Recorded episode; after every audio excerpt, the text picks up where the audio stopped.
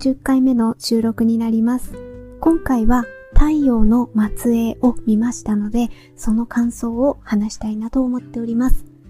えー、このドラマは2016年の韓国ドラマです。あ、これは Unext 独占配信なんですよね。確か。で、えっ、ー、と、全24話、Unext の放送回数だと24話になってます。やっと見ました。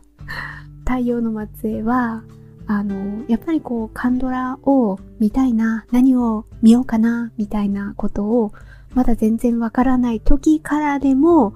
ああ、このドラマはすごく有名なんだなっていうのを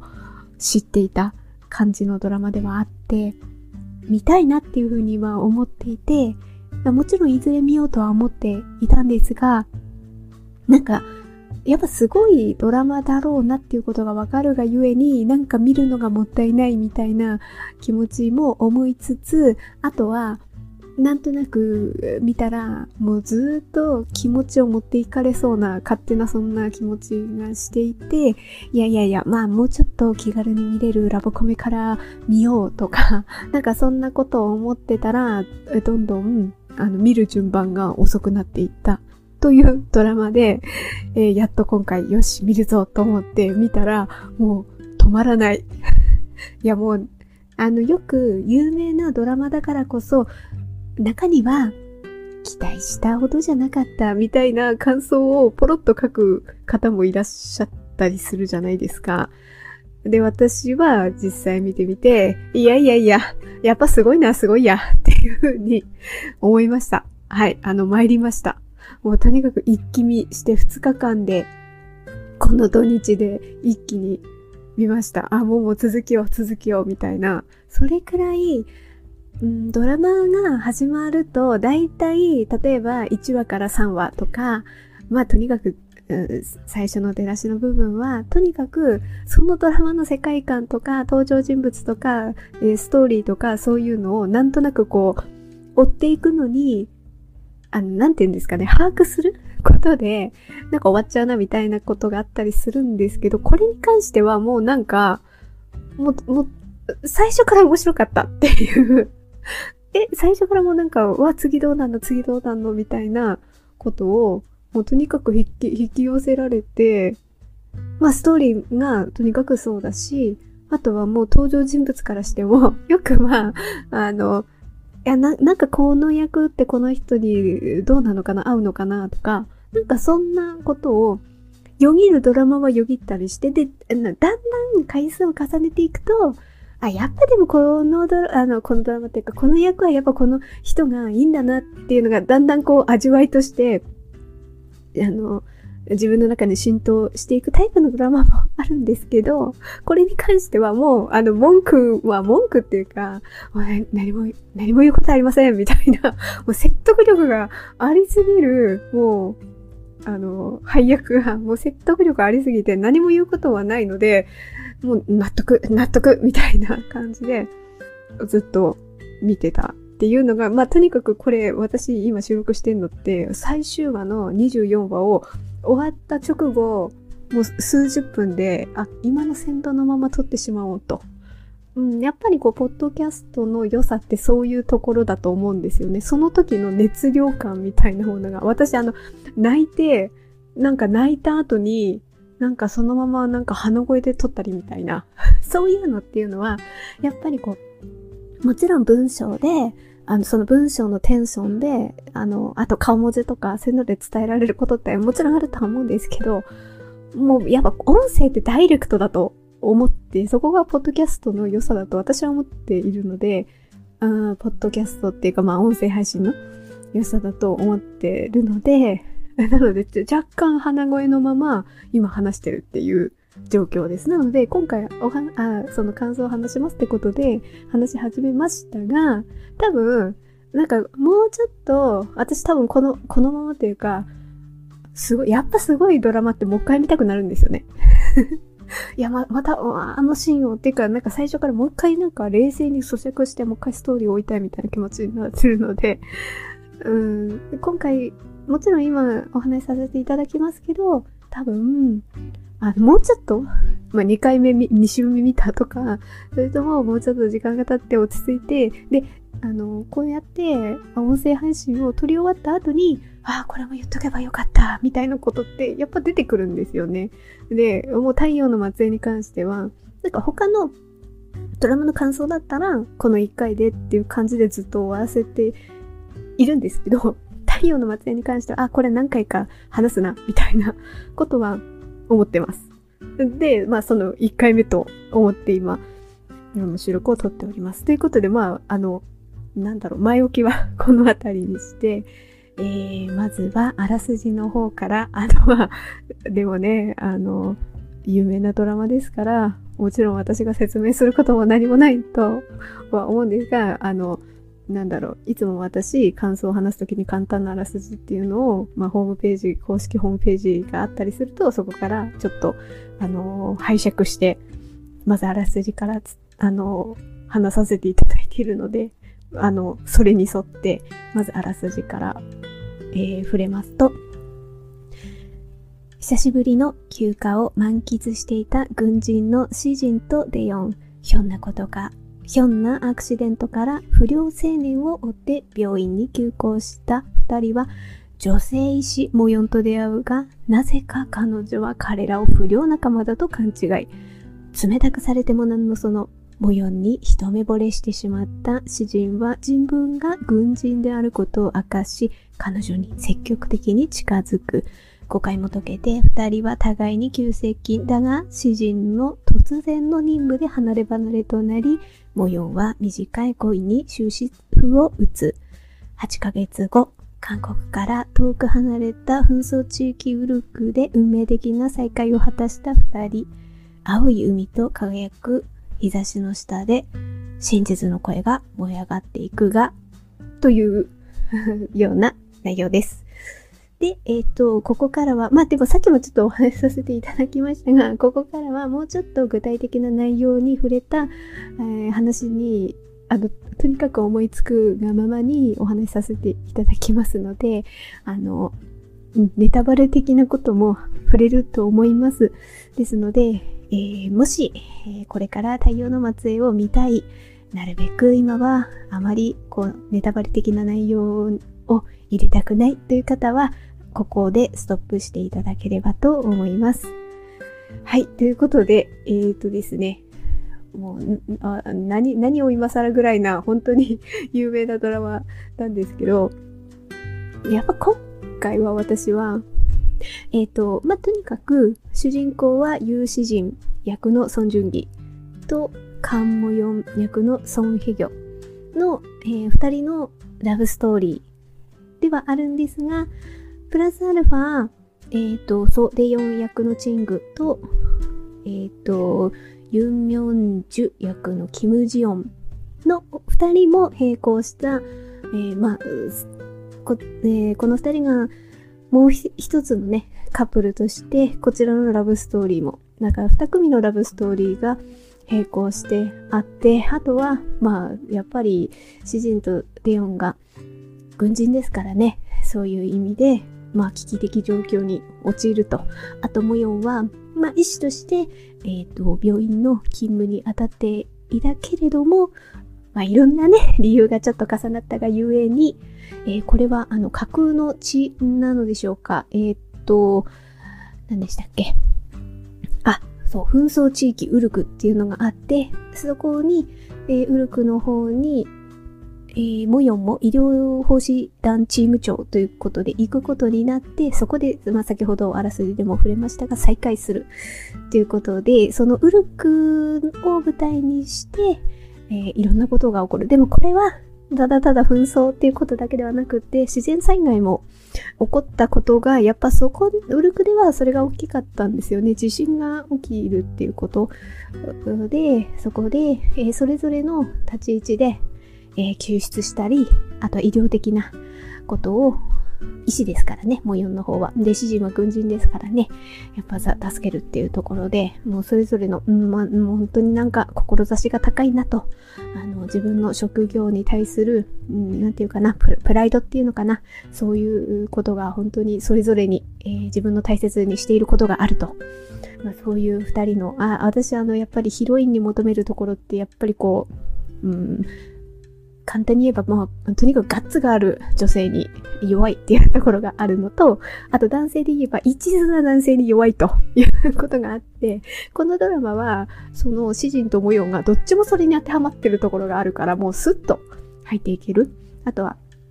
どちらにしろそういう災害だったり、紛争だったり、えー、そういうことがあるからゆえに、なんか、あの、例えば、ラブストーリーだったら、この二人がどうなのかな、これからいい方向に行くのかなってなって、中盤ぐらいで、あ例えばですよ、うん、中盤ぐらいで何かいい動きがあったり、まあなかったりはわからない、それぞれですけれども、何か動きがあったとして、で、え、これを後に終盤にかけてどんな風に、えここからあのストーリー、こここでこうなったらこの後話持つの？みたいなね、こととか思ったりするんですけど、このドラマに関しては、やっぱりいろんなことが本当に立て続けに、起こるようなね、背景のある、まあ、職業的なところでいくらでもね、そこは出てくるんですよね。出てきてしまうっていう 言い方もできますけれども、だから、本当に飽きずにずっと見ていられる。なんか中だるみすることもなく、一気に最後まで畳みかけて見てしまったっていうことがありました。で、まあ今日やっぱりちょっと中心に具体的にこのシーンが良かった的に話したいなって思うのはやっぱりデヨンとミョンジュのカップルの方なんですよね。なんかこのドラマを実際に、まあ、今回初めて見たんですけれども、でも、例えばいろんな、まあ、感想を、の投稿なんかをちょっとね、ね、具体的に全部ネタバレはしない程度にちょっと読んだりとかすると、やっぱりこっちの、えっ、ー、と、レオンとミョンジュのカップルの方が、なんかこう、胸打たれるものがあるというか、印象深く残っている方がそれなりにいるんだなっていうのは、あの、なんとなく情報としてはあったんですよね。で、それはなんでだろうと、どんな二人なんだろうみたいな ことを、まあ、今回は確認の意味でも見てたら、なるほど、みたいな、納得、みたいなことが思って、、まあ、それはいろんな要因が、まあでも、うん、カンドラあるあるのよくありますよね。あの、地位の違いっていうところ。で、ここはやっぱ軍隊だからこそ、あの、他のドラマだったら、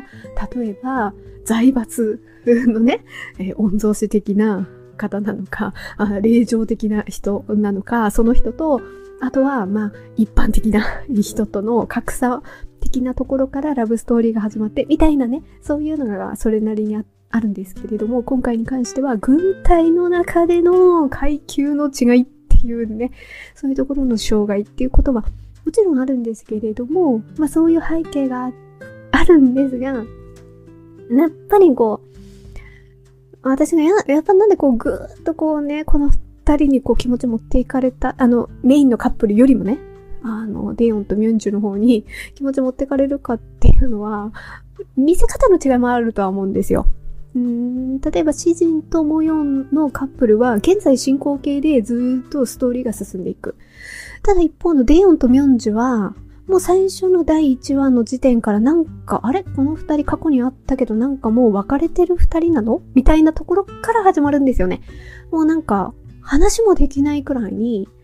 で、ミョンジュは追いかけてるけれども、デヨンは逃げている。でもデヨンがうん、そうですね。あの、命令があるからそれにデオンは従ってるって言えば従ってるけれども、なんかミョンジュから逃げているみたいな見えるような見せ方をしていて、いや、何があったんだろうで、なんでこんな感じになったんだろうみたいなことを思っていくと、だんだん過去のシーンが挟み込まれていくんですよね。それによって、で、それのきっかけも、まあ、わかりやすいといえばわかりやすい部分もあって、主人とモヨンが出会って語らう中で、まあ、モヨンはもともとミョンジュが、あの、後輩だっていうことで顔見知りだったっていうこともあるからゆえに、で、えっ、ー、と、シジンとデヨンは同じ部隊の仲間同士、だからもともと知っているっていうところもあって、シジンとモヨンが、まあ最初はね、なんかいい雰囲気になりそうみたいな感じで進むんですけど、そこの中での会話の中で、ミョンジュとデヨンは、え、ど、どんな二人なのというか、なんかそこで過去のこと聞いたのかな？確か、確か聞いたんですよね。で、そこで、主人が教えてあげるという手を取って、えー、あの二人はみたいな感じの、あ、確かそうでしたよね。そっから始まったような気がするな。これもう一回ちゃんと確認しよう。でも、とにかくそうやって過去にどんな、えっ、ー、と、ミョンジュとデヨンが、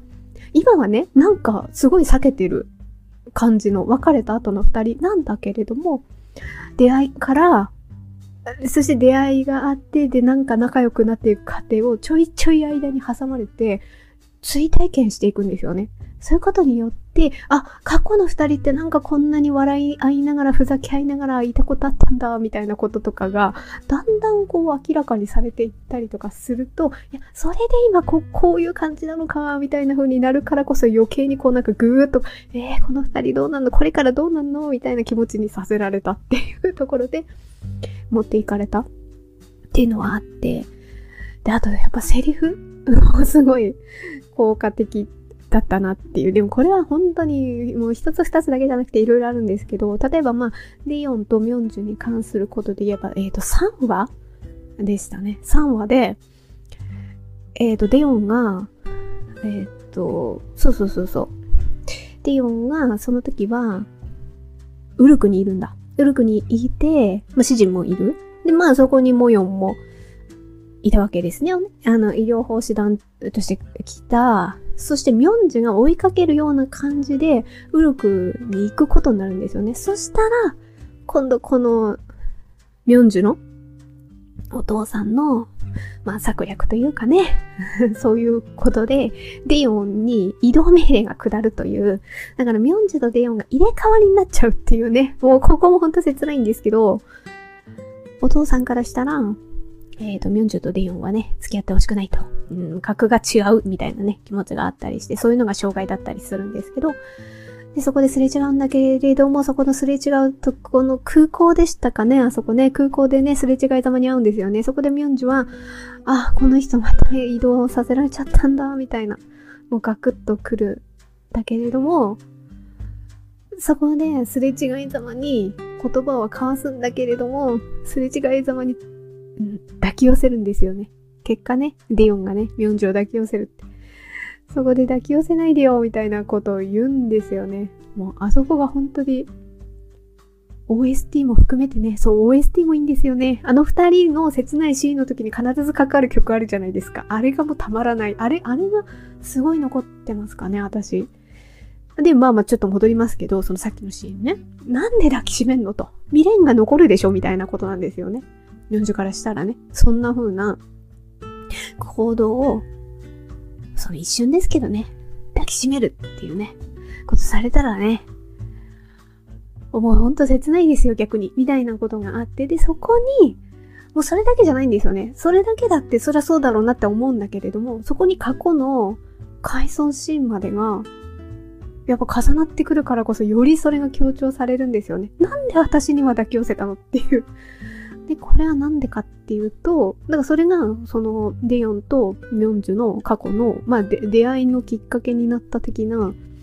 まあ、出会いのきっかけというよりも、なんとなくこうね、あの、例えば同じ配属の、えっと、配属されていた同士といえども、それでもなんか印象に残るようなことがあったのは過去に、ディオンが元カノの結婚式に乗り込むっていうことがあって、っていうか、ミョンジュは乗り、この人乗り込むんだって思ってるんですよね。それで、私が言ってあげるわって。だから、こう、ちょっとまあ元カノに、ちょっとね、ガツッと言ってやりましょうみたいな気持ちで、だから私手伝うわ、みたいな気持ちで行くんですよね。ミョンジュはそれ、そういう気持ちで、言ってあげるわ、みたいな感じで行くんですよね。で、まあ、その、代わりに、ミョンジュは、あのー、自分がね、主人と、いわゆるなんか、戦略的にね、あの、結婚させられそうなお父さんのそういう意向があるからこそ、ミョンジュはそれが嫌なんですよね。だから、その代わりに、あの、主人に対して、私と付き合ってるって言ってね、みたいな。でもこういうのって、あれですよね。あの、契約カップルみたいなね、感じってカンドラあるあるのこういうのが入ってきて、もうね、分かってるからすんなり、あ、ああるよね、こういうの、みたいな感じで見れたりするんですけど、まあそういうふうに、代わりにね、私が一緒に結婚式行くから、代わりにそういうふうに言ってね、みたいな感じで。で、まあそこでね、了承して行くんですよね、結婚式に。でも、結婚式で実際に元カノのに会う直前に、それじゃないって、復讐のためじゃないってわかるんですよね。そのセリフがね、未練は幸せを妨げますって、デヨンが言うんですよね、ミョンジュに。その言葉で、ミョンジュは気づくと、あ、復讐のためにこの人行くんじゃないんだ。元カノに未練がね、残ると幸せを妨げるから気遣いに行くんだった。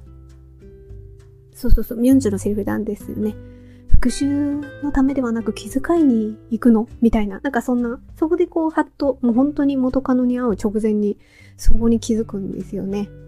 それで、えっ、ー、と、実際元カノのところに行って、ミョンジュはそういうふりをちゃんとするんですよね。徹してすると。で、ディオンは、もう未練はないから、みたいな。まあ、君に何も言うことはないじゃないけど、ちょっとセリフ忘れ忘れちゃいましたけど、そういう感じでちゃんと断ち切るようなことを言うんですよね。もう、俺には、この、この人がいるから、みたいな、こう、ふりをね、してね。ミョンジはそのために言ってますからね。でも、それは復讐のためではなくって、ちゃんとこの、彼女がね、結婚する彼女が、この後に、えー、自分のことなんか忘れて、幸せになってくれっていうことを込めて、あえて、そこでちゃんと断ち切るような行動を、ディオンはしたわけですよね。ここがね、効いてくるんですよ。なんで元カノにはそういう感じでやるのに、私のことは抱きしめるの？みたいな感じ。そう、ここがね、その未練は幸せを妨げますっていう言葉から、行動から、そして今の現状の私たちはこんな私は追いかけてるのにあなたは逃げてばっかり。まあ逃げてばっかりっていうのは配属先が変わっ ね、変えられてしまうからって致し方ないんだけれども、結果そういう感じで、でも確かに、デオンも逃げているような感じにはなっていると。もうそこがすごく効いてくるんですよね。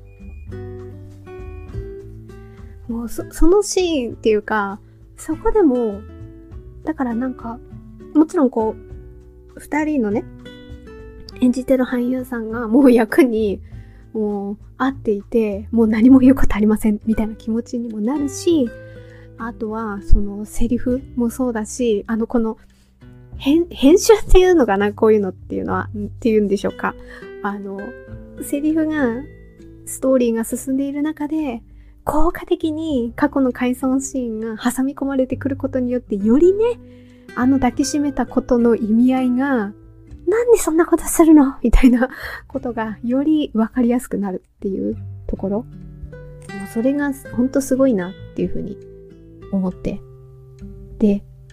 あとこう、だんだんストーリーが進んでいくと、本当に、だかこの二人はどうなっていくんだろうっていうふうに思いつつ、その間に感染症が発生しちゃうんですよね。確か15話くらいで感染症が発生して、で、その患者を手術していたえー、モヨンとミョンジュが手術をしていて、で、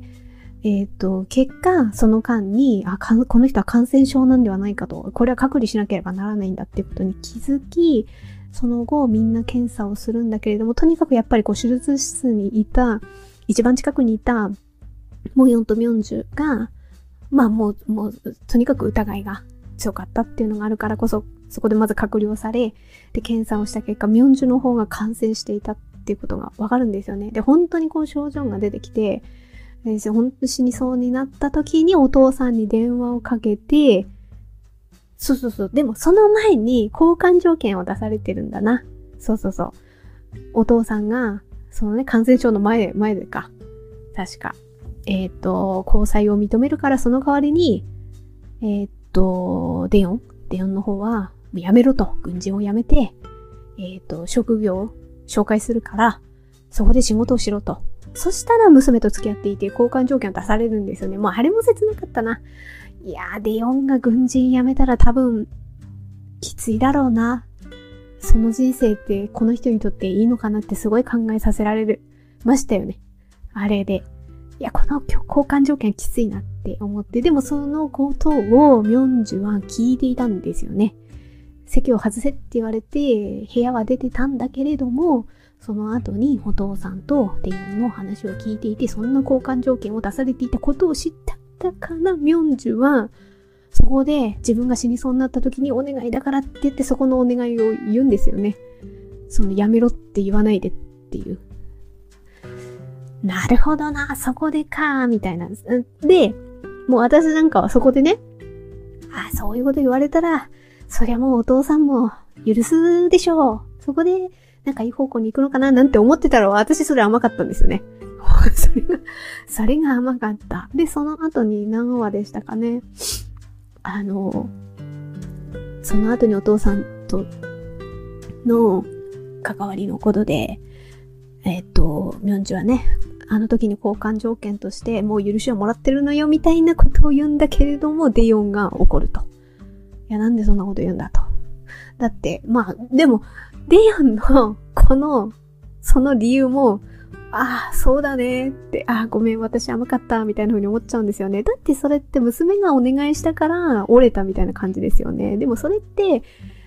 デヨンをいいってお父さんでも思ってないんですよね。結局はね。っていうことをデヨンはすごく引っかかるわけなんですよね。だからそこを理由にして、もう、なんか、やめるっていう、軍人をやめるっていう、いくらミョンジュがそこで、そういうふうにあの死にそうになった時にお父さんにお願いしてたといえども、それは俺を認められたことではないぞっていうことで、なんでそんな余計なことを喋ったんだみたいなことって、怒って喧嘩になって、40が別れるって確か言うんですよね。もうそれが、あ、あなんかそこまで言われたら、あ、なるほどなっていうふうに、うん。なんか、あの、こう、あ、そこまで言ったから、いい方に行きそうだなって思った私がすごい甘かったっていうのをこう突きつけられる 脚本だったなっていう。で、その後に、まあ任務があって、えっ、ー、と、監禁されてみたいな、1年ぐらい監禁されてみたいな。もうそんなそんなもうそんなことがあって、まあ最終的にはね、納得みたいなことを。いや、そりゃ、そこまで言ったのお父さんは、40に、娘にお願いされたわけでは、からっていうことじゃなくて、ああ、あなたはやっぱり軍人として立派だみたいな風に、そりゃ思うよなっていう感じの持っていき方になって OK をもらえたから、ああ、すごいな。そっか、そこまで、うん、なんかね、その、なんていうかな。その自分の職業とか、自分の、な、なんて言うんですか。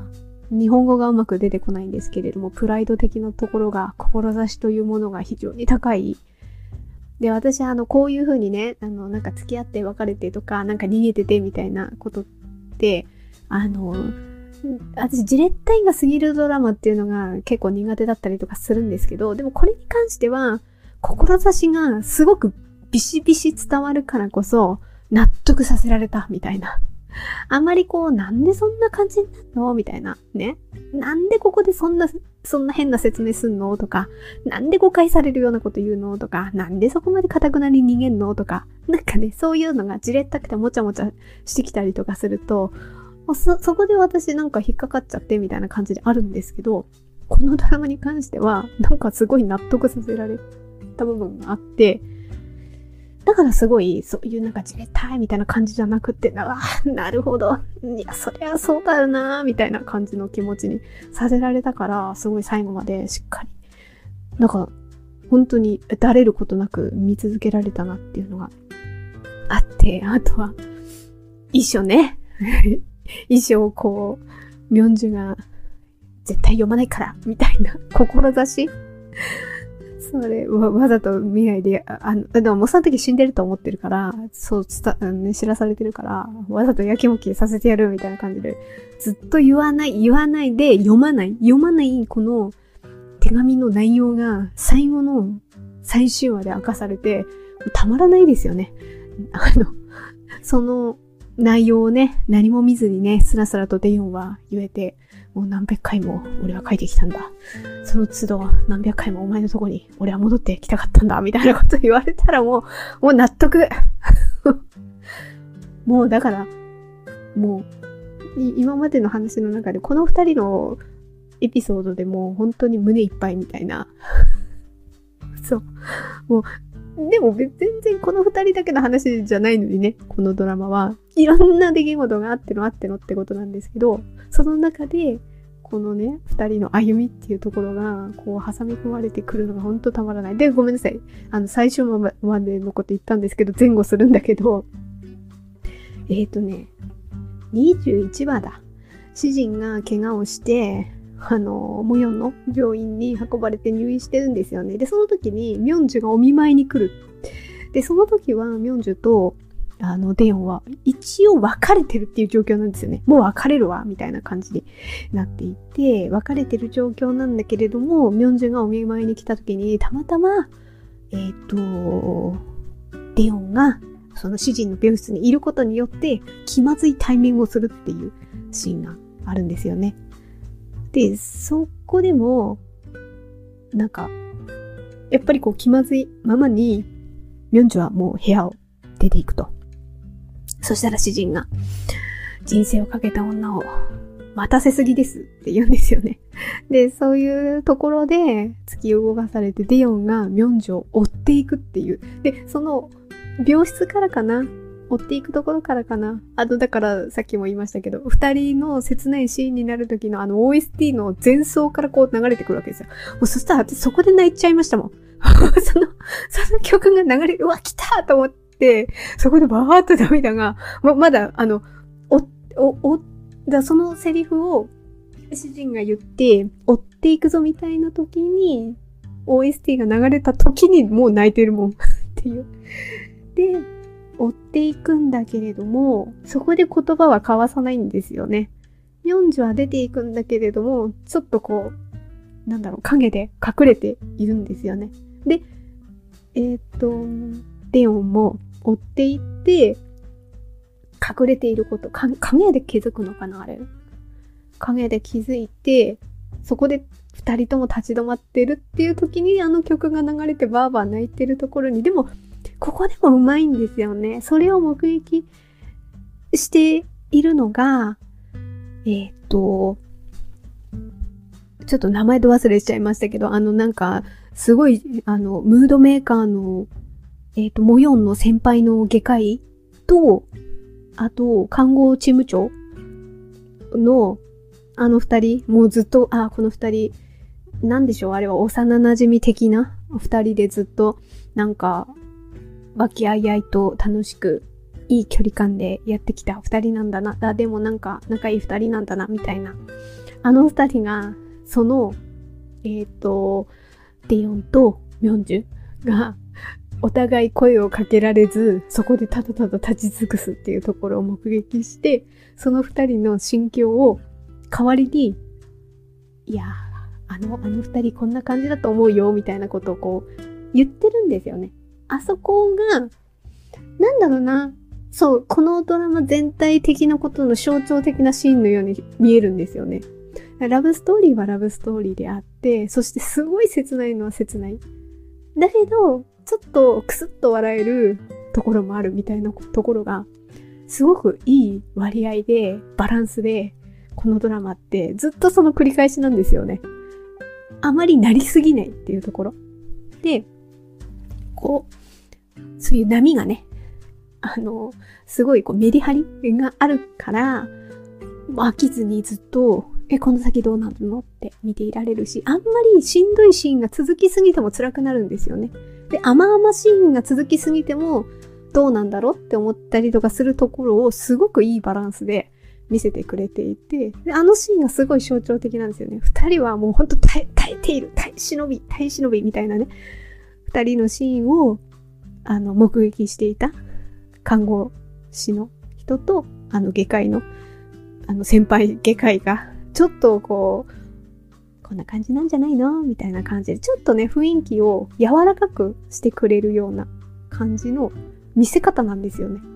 もうそ、そこのバランスがね、すごいね、泣いてるにしても、なんかちょっとふっと、こう気が緩むというか、ちょっと気がふわっとするような、気持ちがね、ふわっとするような感じがあるから、なんかそこまでしんどくなりすぎずに、ああ、ずっと、ああ、でもこの後どうなんだろうみたいな感じで、もうずっと見続けていたいみたいな気持ちに なって、本当にあの、あのシーンがすごいね、本当な、泣きながら見てるんだけども、でもそこまで苦しくもなりすぎず見ていられるみたいなところがあって、まあ特に後半にかけてはそんな感じのシーンが結構ありましたよね。で、やっぱり後半になっていけばいくほどに、なんかここってどうやってだれずに、あの、見せていくんだろうみたいなことも考えたりもするんだけれども、うん、とあとはあれですよね。二人同時にね、あの、詩人とディオンが、まあ、その時は、あの、もう亡くなったって知らされたみたいな感じになっていくシーンだったり、あ、シーンっていうか、そういう風に言われて、で、そこの合間ですよね。で、そこで、まあちょっとしたシーンだけれども、今度は、あの、モヨンとミョンジュが、同じね、立場の二人ですからね、お酒を酌み交わしながら、お互いをいたわり合う的なね、シーンの時に、モヨンがミョンジュに、あの二人ってどんな風に知り合ったの？みたいな感じでふと聞いた時に、二人の、今度はね、詩人とテヨンの初めての出会いみたいなね、シーンが流れたりとかするんですまあ、それはほんと短いシーンですけれども、でも、ああいうシーンが入ってくることによって、ちょっとこう引きつけられるんですよね。ああ、そうそうそう、どんな感じで出会ったの？この二人って、みたいな。その、その時に、やっぱディオンは、なんかすごい硬い感じのね、いかにも軍人みたいなね、何もあ自分は語りませんみたいな雰囲気かもしているんだけれども、主人は本当に可愛らしい。あのチャーミングなんですよね。チャーミングな感じで、まあ、やる、やるときはやる男ですけれども、チャーミングな感じで、あの、ディオンのところに駆け寄ってくるみたいな感じで、で、ディオンは律儀に、ミョンジュと、あの、出会ったのがあの、一年、あ、交際期間が1年ですって言っているのに、出会ったのが1ヶ月前ですみたいなことを言ったりとかするっていうところで、なんかそこの最後の方でね、な、なんとなくね、えっ、ー、と、中盤でだれてしまうようなところでも、その回想シーンを挟むことによって、ああ、そうそう、この二人ってどんな風に出会ったの？みたいな感じで、こう、ちょっとこう、興味をぐっと引くようなシーンが間に挟まっているから、ほんとこう、最終話までずっと私は見ていられたっていうのが、素晴らしかったです。ということで、えー、だいぶ時間も経ってきました。もうほんと、今回話させていただいたのは、テヨンとミョンジュのあのカップル中心のシーンの話ばっかりだったので、でもこれって物語の中で言えばほんのほんの少ないあのシーンだったりもするんですよね。いろんなことがあって、あと、あの主人とボヨンのカップルの話なんか具体的に何も言ってなかったりとか しますので、あの今後また何かあのちょっと時間が経って、ああ、あのシーンのことも言っておきたいみたいなことがあったら、あのまたあの語ることがあるかもしれません。はい。ということで今回は太陽の末裔を見ましたので、その、えっ、ー、と、感想をお話しさせていただきました。今回のポッドキャストは以上となります。最後まで聞いていただいてありがとうございました。程よい一日をお過ごしください。スノーでした。